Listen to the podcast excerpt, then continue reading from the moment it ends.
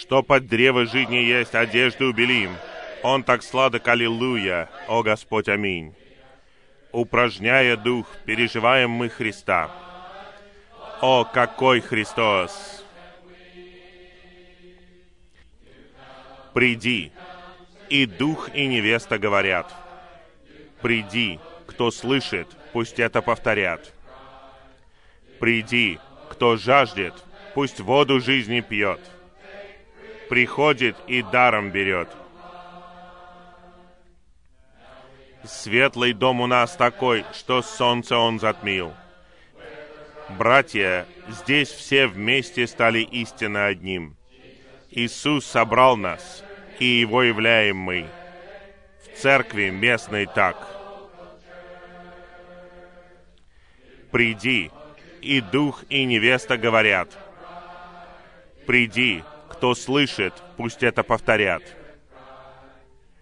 Приди, кто жаждет, пусть воду жизни пьет. Приходит и даром берет.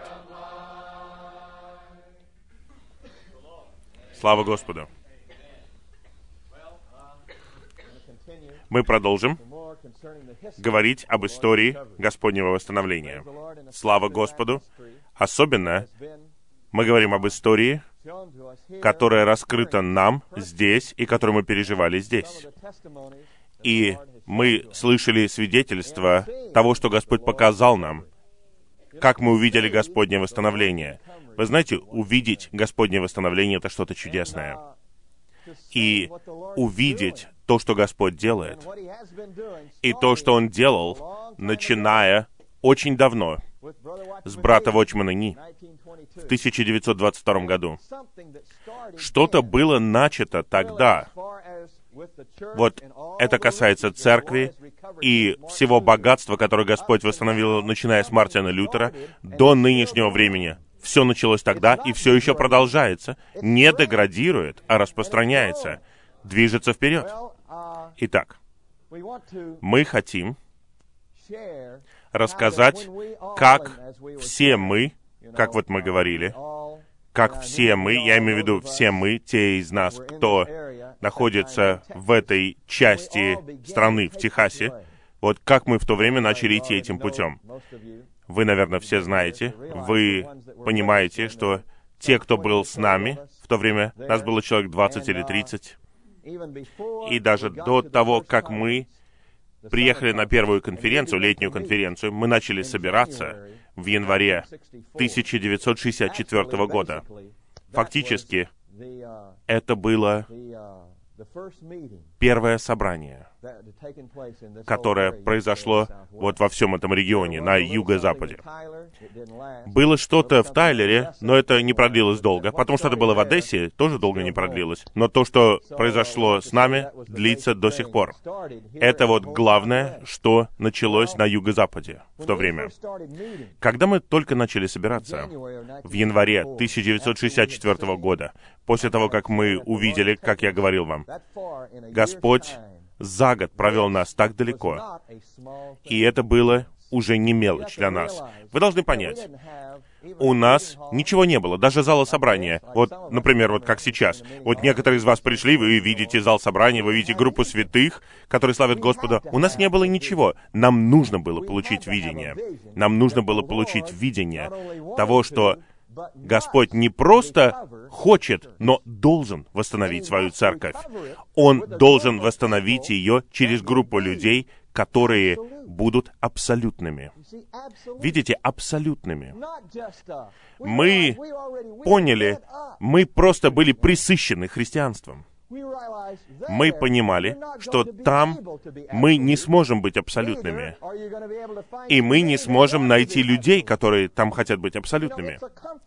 Понимаете, это комфортная, извините, система христианства. Я не имею в виду Христа, я не имею в виду Библию, я не имею в виду христиан, я имею в виду систему. Система, которая стала религией. Это не то, что Господь хочет обрести сегодня я пел этот гимн. Вы, наверное, тоже пели его. «Воины Христовы, смело в бой вперед». И мы доходим до куплета, где говорится, Церковь Божья, войско, мощью мы полны. Я оглядывался вокруг. Вот диакон, он просто ждет, не дождется своей сигары. Потом другие. А где это могучее войско? Я просто не видел его. Вот там, где я был. Там его не было. Но когда мы пришли в Господне восстановление, я никогда не забуду, когда мы впервые спели этот гимн на конференции в Лос-Анджелесе. Нас было не так много, может быть, 300 человек. Но мы спели «Церковь Божья, войско, мощью мы полны». Братья, мы идем вперед. Где прошли святые, там проходим мы. Не разделены мы, одно тело мы. И я увидел, что это что-то реальное. Это что-то реальное. Я хочу, чтобы вы прониклись этим, когда мы пошли этим путем. И все святые, которые пошли этим путем, это не что-то легковесное. Это что-то абсолютное. Это что-то абсолютное. Идти путем Господнего восстановления значит идти абсолютным путем. Да, я понимаю, что не все, кто собирается с нами, будут абсолютными. Так не будет. Мне хотелось бы, чтобы они были бы такими. Я хочу помочь им, но я не могу сделать людей абсолютными. Я пытался, я просто не могу этого сделать. Ничего не получается. Но я хочу сказать вам, это абсолютный путь. Путь абсолютный. Мы начали собираться, просто нас немного было, группа из 20 человек, в маленьком городке, в удаленной части Техаса. И я говорил, мы начали собираться. И нас было сначала шесть, потом двадцать или около того. Мы не знали, что нам делать, мы просто пели и молились, и все. И...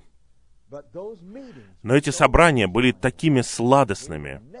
Мы бы никогда не вернулись к большим собраниям, красивым зданиям и красноречивым проповедям, и большим хорам, потому что мы там были, но мы никогда ничего не переживали подобного. Мы начали собираться, и наши собрания становились все чаще и чаще. Сначала мы собирались в День Господень днем, потом мы начали собираться в День Господень утром, потом мы начали собираться утром и вечером в День Господень, потом мы начали собираться каждый вечер. Потом мы начали собираться каждое утро и каждый вечер. Довольно скоро мы собирались каждое утро и каждый вечер. Мы должны были собираться постоянно. И, конечно, нас было человек 20. Все они были молодые люди. Кроме Элтона и его семьи, и моей семьи, в основном все они были просто студенты. Итак, нам было все равно, что происходит. Нас интересовало Господнее восстановление. В то время у нас было совершенно ясное чувство, что Господь восстановит. Понимаете, мы пошли таким путем. Господь восстановит небольшую группу из 20 здесь, небольшую группу из 20 там. Мы не ожидали, что у нас будет большой прирост. Мы не ожидали, что нас будет много. Мы думали, что будет небольшой остаток тут, там. Господь воздвигнет их, и это будет его восстановление, к которому он вернется. Видите, это было 18 лет назад. На самом деле, мне нужно было сказать, в прошлый день Господень, когда я говорил, прошло ровно 18 лет, 8 ноября, в прошлый день Господень. Именно тогда я впервые услышал брата Ли. 8 ноября 63 года. Прошлый день Господень прошло ровно 18 лет. Но я хочу сказать вам, то, что я увидел тогда, вот то, что заставило отдать меня себе, и стать абсолютным для этого пути, вот это еще не сгорело. Спустя 18 лет все видение только ярче. Есть что-то во мне, и это, несомненно, Христос. Он горит для своего восстановления. Я люблю всех святых. Я просто не могу понять. Я говорил об этом часто. Я не могу понять, почему кто-либо будет пропускать собрание. Я просто не понимаю этого. Разве вы не понимаете, в чем мы? Мы в Господнем восстановлении. Я понимаю, конечно, у нас есть практически работа, семья, но все равно. Люди могут прийти и не приходят. Я не понимаю. Я никогда этого не пойму. Но я хочу сказать вам, я буду таким, потому что это Господнее восстановление. Мы собирались утром и вечером, каждый вечер, каждый день. Мы не могли дождаться вечера, и потом мы не могли дождаться утра. И потом, поскольку у нас была ясность, то, что Господь делает что-то, Он восстанавливает свою церковь. Как я говорил, потом все мы поехали на летнюю конференцию обучения в Лос-Анджелесе летом 64 года.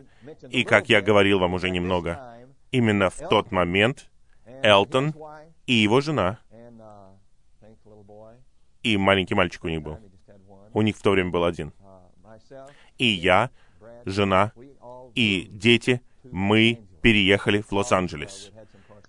Потому что до этого мы переписывались с братом Ли. Итак, мы переехали в Лос-Анджелес летом 1964 года. И братья в Плейнвью в то время продолжили собираться, просто как молодые студенты. Я говорил, Бенсон вернулся, он был с ними. Потом он переехал в Уэйко, в Техасе, где были Херман и Кэтлин. Они начали собираться, как четверо человек там, в Уэйко. После лета 64 года была группа в Плейнвью, они все еще собирались, где мы были, почти все студенты. Четверо собирались в Уэйко. Это сейчас уже осень 1964 года, а мы переехали в Лос-Анджелес, чтобы быть с братом Ли. И когда мы переехали в Лос-Анджелес в 1964 году, там всего было 100 человек. Даже не столько, сколько у нас здесь сейчас. Это было в зале. На ту конференцию было привлечено много людей со всех Соединенных Штатов. Я говорю много, но все это проходило в доме. Книгу «Домостроительство Божье» мы слышали в доме. Это был старый дом. Может быть, там было человек 150, 120, где-то так. Может быть, даже не так много. Но вы читаете эту книгу, и вы думаете, наверное, весь мир должен услышать это. Но там было всего 120 человек, кто слышал это. С этого момента, мне кажется, я уже довольно подробно рассказывал вам, как Господь показывал нам свое восстановление. Мы увидели жизнь, мы увидели много разных других аспектов. А теперь я хотел бы рассказать кое-что об истории с этого момента. Потому что мы должны увидеть, как Господнее восстановление распространялось с этого момента. До этого я говорил вам, все было ограничено лишь китайским языком, до того, как восстановление не пришло в эту страну. А теперь в 1964 году восстановление пришло сюда очень маленькими шагами. Но как Господь распространится отсюда по всем обитаемым континентам? Как Господь это сделает? Все очень интересно. Он сделал это очень интересно. Потому что Он сделал это не так, как мы бы сделали. Мы бы рассылали людей. Мы бы подумали, наверное, таков путь. Вот так всегда делали, рассылать миссионеров. Рассылать их. Но все произошло не так. На самом деле, что произошло в 60-е годы, не было никакого почти прироста. Начиная с 64 года мы были в Лос-Анджелесе. Если вы знаете меня, как человека, который вырос в Техасе, получил образование в Техасе, кто вообще захочет жить в Лос-Анджелесе? Ужасное место. Просто скажу вам. Я жил в ужасных условиях. Мы оставили прекрасный дом и жили просто в ужасных условиях. Моя жена может подтвердить это. Но нам было все равно. Нам было все равно. Мы были в Господнем восстановлении. Итак, начиная с самого начала, когда я приехал на обучение на конференцию, мне однажды позвонили и попросили прийти на молитву с братьями. И когда я пришел на это собрание, брат Чен был там, брат Ли был там, Билл Меллон и Джон Инглс был там. И вот там эти братья молились. И я продолжил с ними собираться. Я был в том, что Господь делал с самого начала. Я увидел очень многое, поэтому я хотел бы поделиться с вами, что я видел. Я увидел нечто. Что я увидел?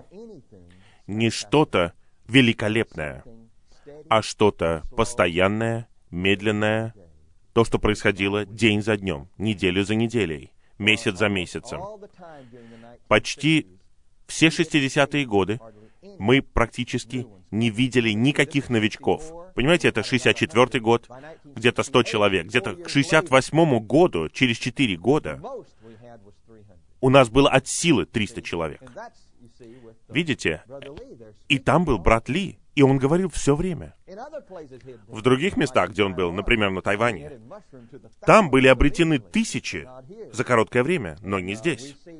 И мы видим, почему. Если бы так произошло, а так могло быть.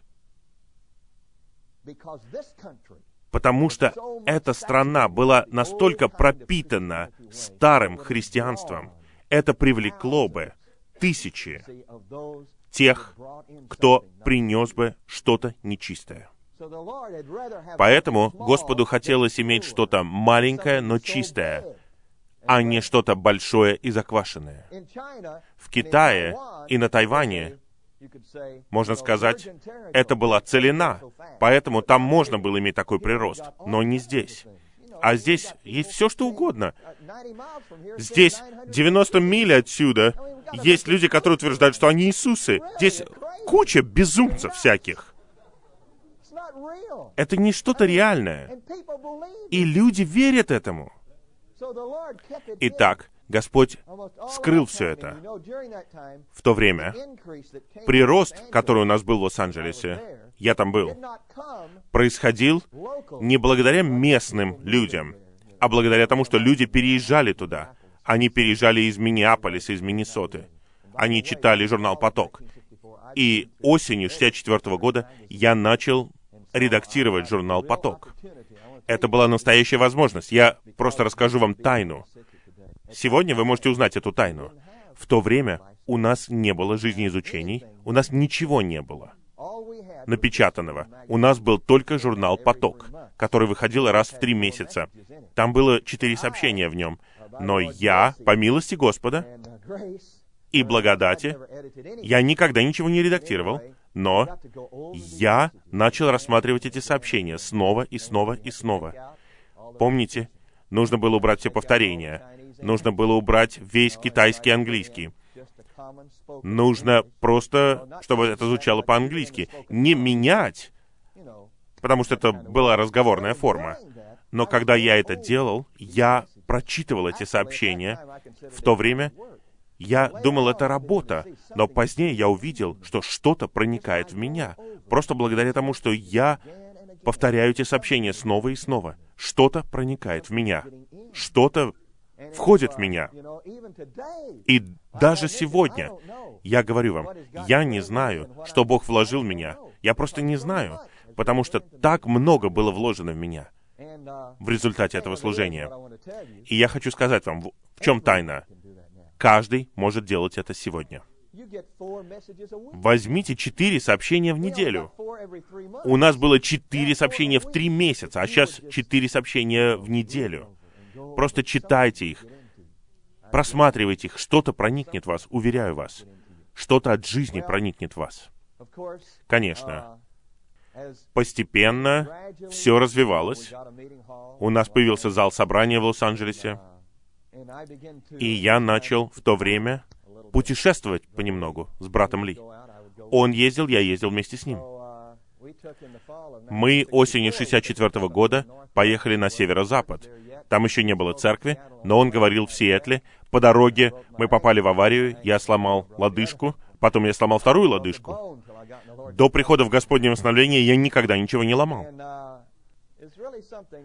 Действительно произошло нечто удивительное. Я не буду подробно говорить. Мы ехали в фургончике, небольшой фургон, и у нас отвалилось колесо, заднее колесо. Брат Ли спал сзади, а я сидел сзади, и мы ехали через мост. Мы были в Орегоне, ехали в сторону Сиэтла. И заднее колесо отвалилось. Когда такое происходит, знаете, задняя часть проседает, и нас начинает бросать. Мы ударились об одну сторону моста, потом мы ударились о другую сторону моста, начали вилять, потом мы остановились. Но, знаете, если бы это колесо отвалилось за 15 секунд до этого, и не было бы моста, мы бы наверное, упали бы в реку. Господь защищал нас. У брата Ли не было ни царапины, а я сломал лодыжку.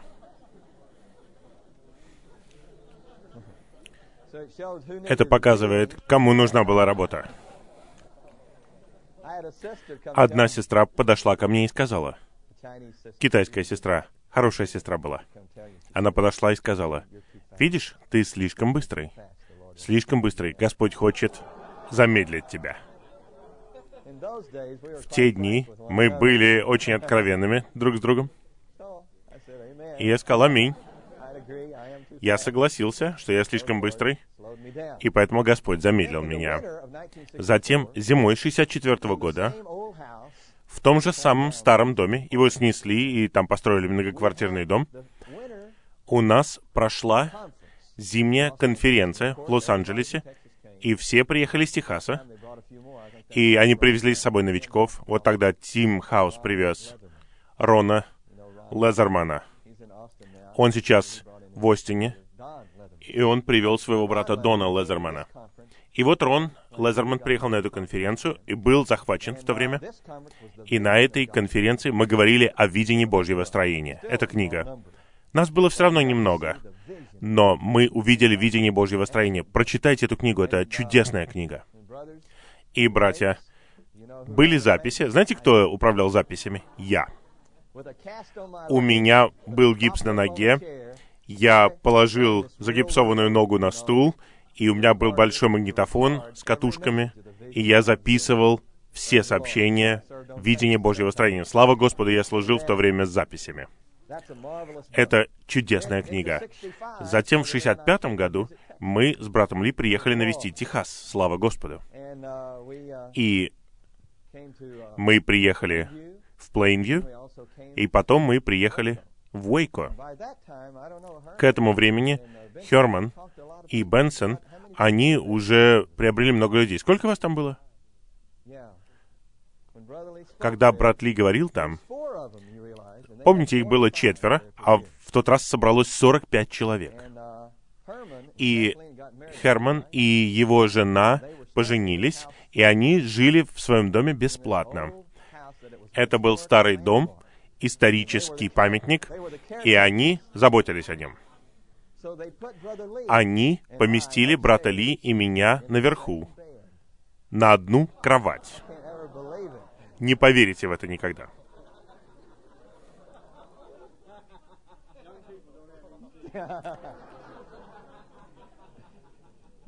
Тут кто-то сказал, у молодых людей нет чувства в отношении подобного. Брат Ли спал на полу, а я спал на кровати. Он настоял. Он не хотел. Для меня, ну, вы знаете, я был молодой, я подумал, ну, поспим вместе на кровати, ничего. Но мне кажется, он беспокоился о свидетельстве. А Хермана это не беспокоило.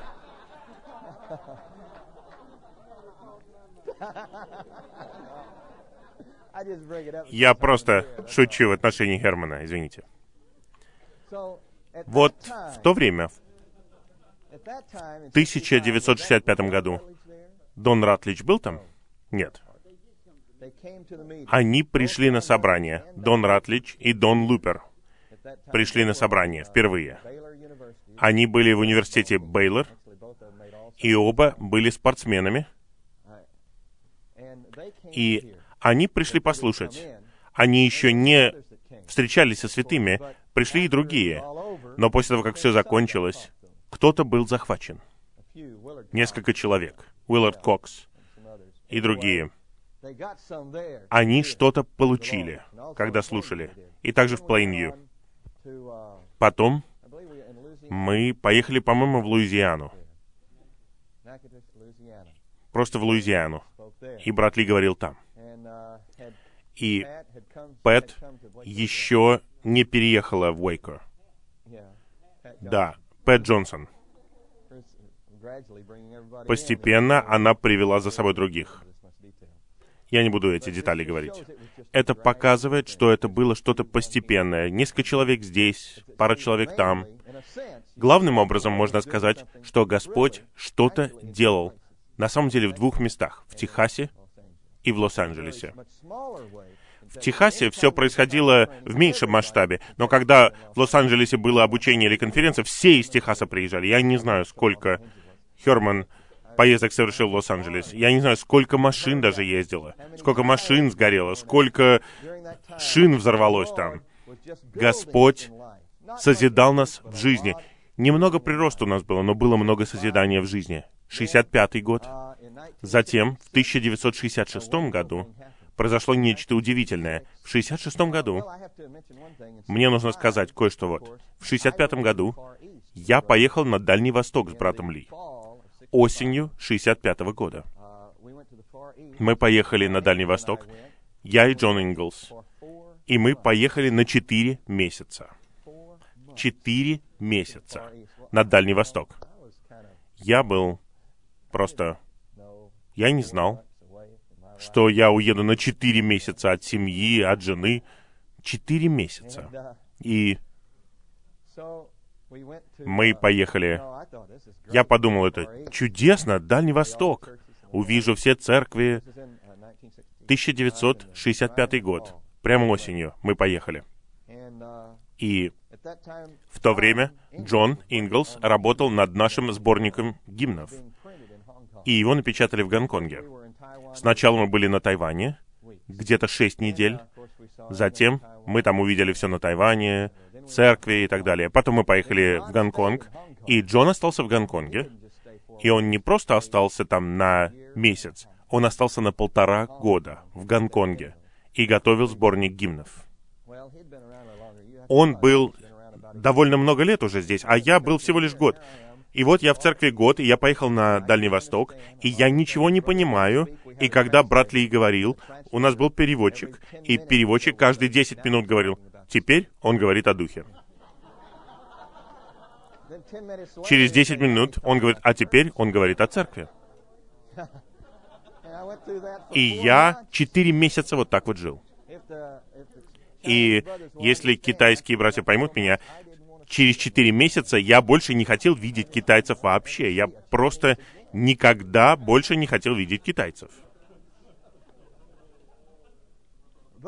Но я увидел церкви, слава Господу, то, что Господь там делал. После того, как мы вернулись, и наступил 66-й год, я вернулся спустя 4 месяца. Вот такой жизни. Знаете, что спасло меня? Как можно четыре месяца прожить? Знаете, что спасло меня? В конечном итоге я уже готов был с ума сойти. И вот я начал вставать утром и читать послание к филиппийцам, стих за стихом, и молиться над посланием к филиппийцам. И именно молитва в слове спасла меня. Это спасло меня, мой разум. Я был спасен, я был накормлен. И я прошел через все послание к филиппийцам. Итак, конечно, в то время это было необычно, когда белые живут там, на Дальнем Востоке, и поэтому нас всегда просили говорить. Итак, у нас появилась возможность, особенно позднее, когда мы уехали из Гонконга, мы поехали в Малайзию. И в Малайзии есть город, который называется Сибу. Это Сибу-Саравак в Борнео. Это в Малайзии.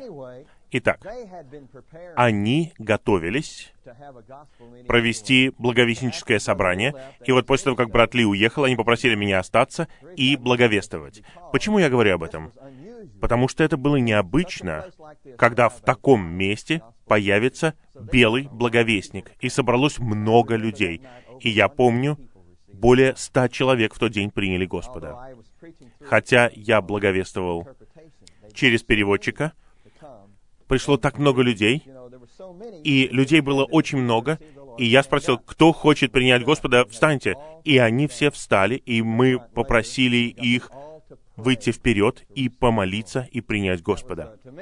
Для меня это было, я понимаю, там так легко принести много человек, но для нас спасти 100 человек это просто нереально. И потом мы поехали в Сингапур, и в Сингапуре произошло то же самое.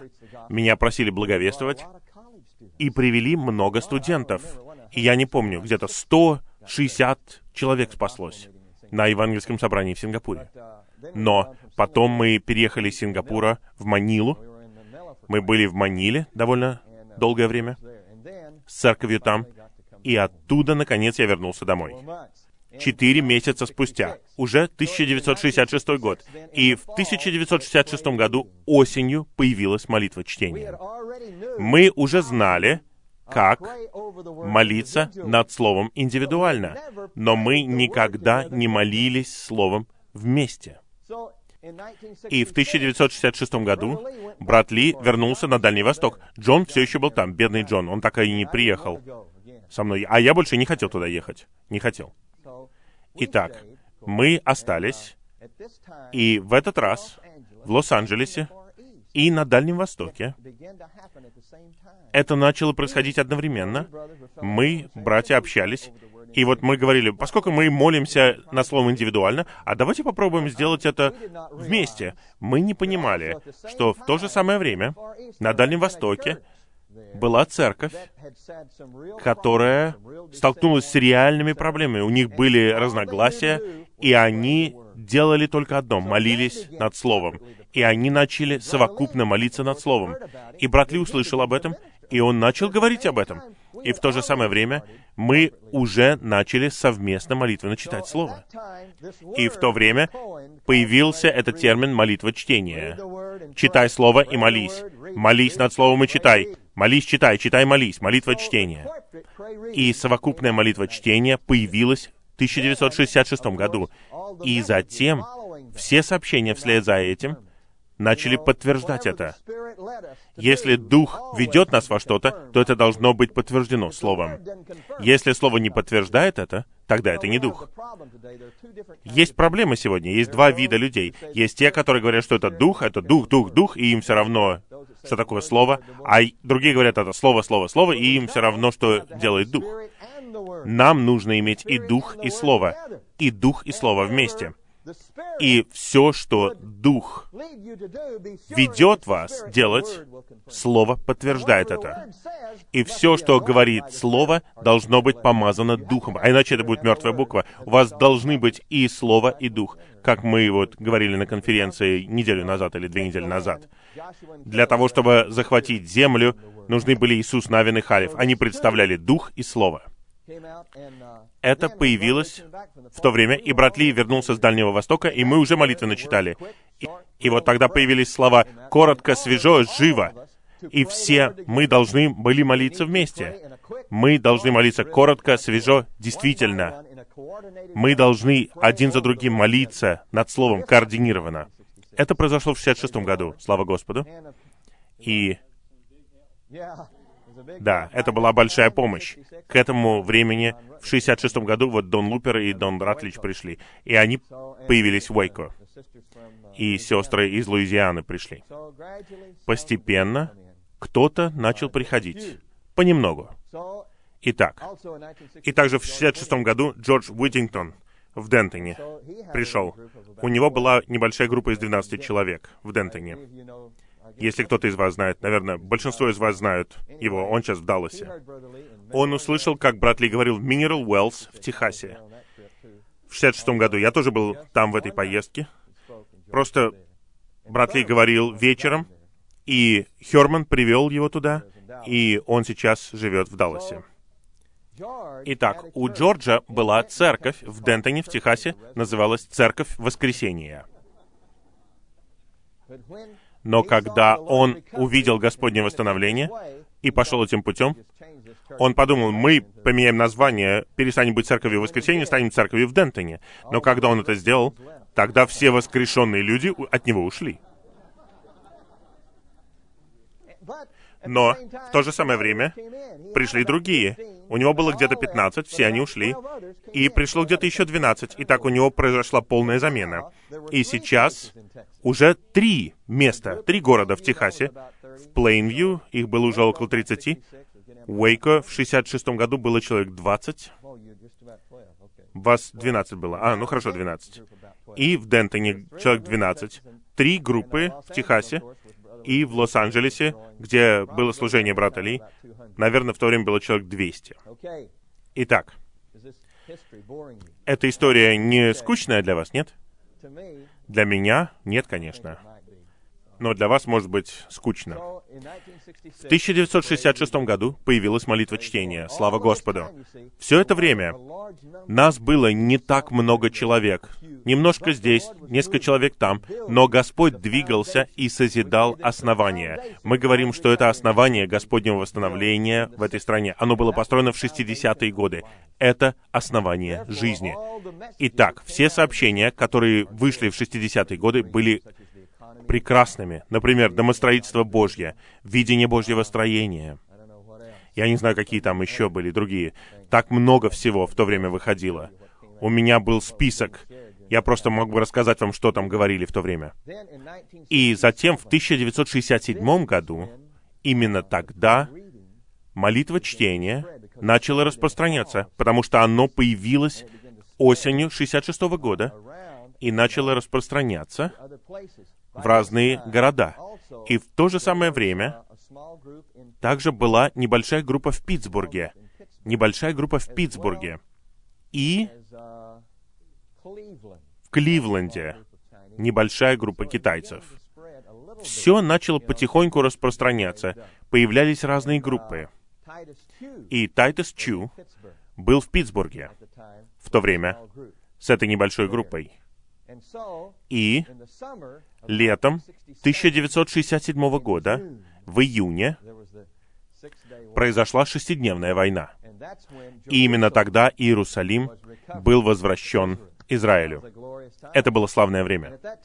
И в то время у брата Ли была операция на глаза, и он был в больнице, и он просто не мог поверить новостям в ООН, даже США, все присоединились к арабам и сказали, верните Иерусалим арабам. Все кричали. А брат Ли в кровати, лежа, сказал, они не вернут Иерусалим. Согласно пророчеству, они не вернут. И видите, 82 год уже сейчас, они так и не вернули его. Нет. Потому что это согласно пророчеству. Ясное пророчество. Как мы видим, восстановление должно иметь землю и город а затем храм. Для того, чтобы завершить этот век, мы должны вернуться к земле, Христу, городу, храму, строению, и тогда век завершится. Итак, внешне все это еще продолжается. В 48 году они вернулись в землю, в 67 году они получили город, а теперь они ждут строения. На самом деле они ждут действительности, потому что внешняя вещь не может опережать действительность. В тот момент, когда они взяли город, Иерусалим, в 67 году, уже существовала твердая почва основания церкви в этой стране. В нескольких городах они еще были маленькими.